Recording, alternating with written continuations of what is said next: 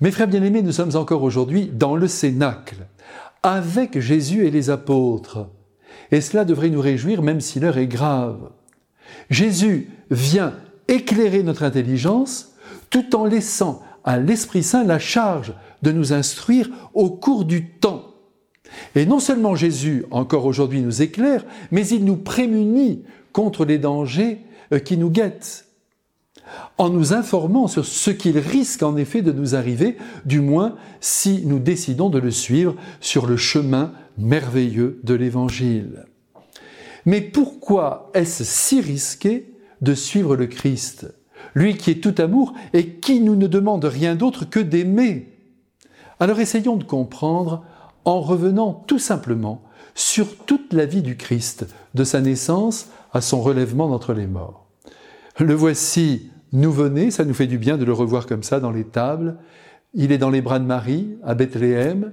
Et bien qu'il soit Dieu, il est entièrement soumis à l'amour de ses parents. Et déjà, nous le voyons en danger. En danger de mort. Oh. Hérode a peur d'être renversé par le Messie annoncé par les Écritures. Vous connaissez bien cette histoire. Il a peur pour son pouvoir. Et nous touchons ici le premier motif qui peut nous ouvrir les portes de la persécution, la soif du pouvoir. Car la sagesse du Christ, contenue dans l'Évangile, rappelle à l'homme que sa soif de pouvoir ne doit jamais porter atteinte à l'intégrité des personnes qui l'entourent.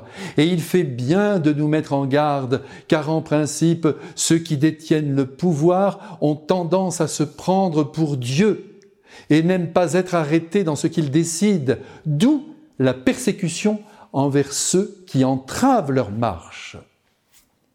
Au-delà du roi Hérode, les autorités religieuses d'Israël, les pharisiens, les sadducéens et tous leurs suivants persécuteront aussi le Christ. Je ne vous apprends rien. Il est victime de la jalousie qu'ils éprouvent en mesurant son succès devant les foules. Et là, nous mettons à jour le deuxième motif qui met en branle la persécution, la jalousie, source de toute rivalité. Donc, je me résume, la peur de perdre de l'ascendant sur les personnes et la jalousie de la réussite d'autrui sont les deux premières causes de la persécution que le Christ a subie et que nous pouvons aussi subir les uns et les autres.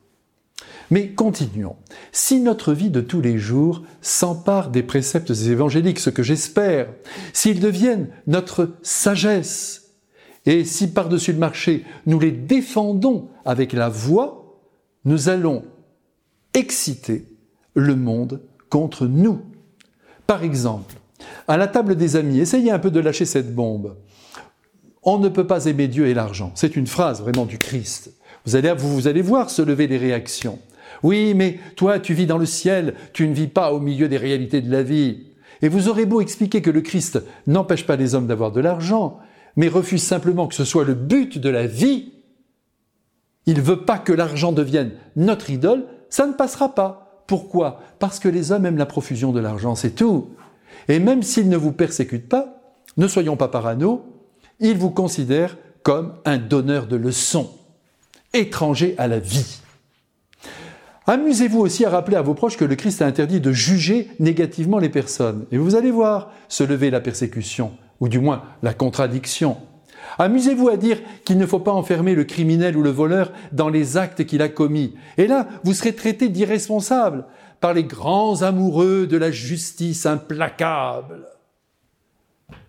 Et si vous ajoutez qu'il faut aimer nos ennemis, prier pour eux, alors là, vous serez traité de débile et de fou. Adhérer à la sagesse du Christ, la défendre, c'est la troisième raison qui nous vaut la mise à l'écart et peut-être même le rejet du monde, mais aussi d'un bon nombre de chrétiens. Ah oui, qui ne respectent pas non plus les préceptes évangéliques, pourtant édictés par le Christ. Eux aussi peuvent être terribles avec leurs frères. Bon courage, allez, je vous dis bon courage pour la suite. Assurez que le ciel nous bénit toujours au milieu des combats, du rejet, de la persécution. Amen.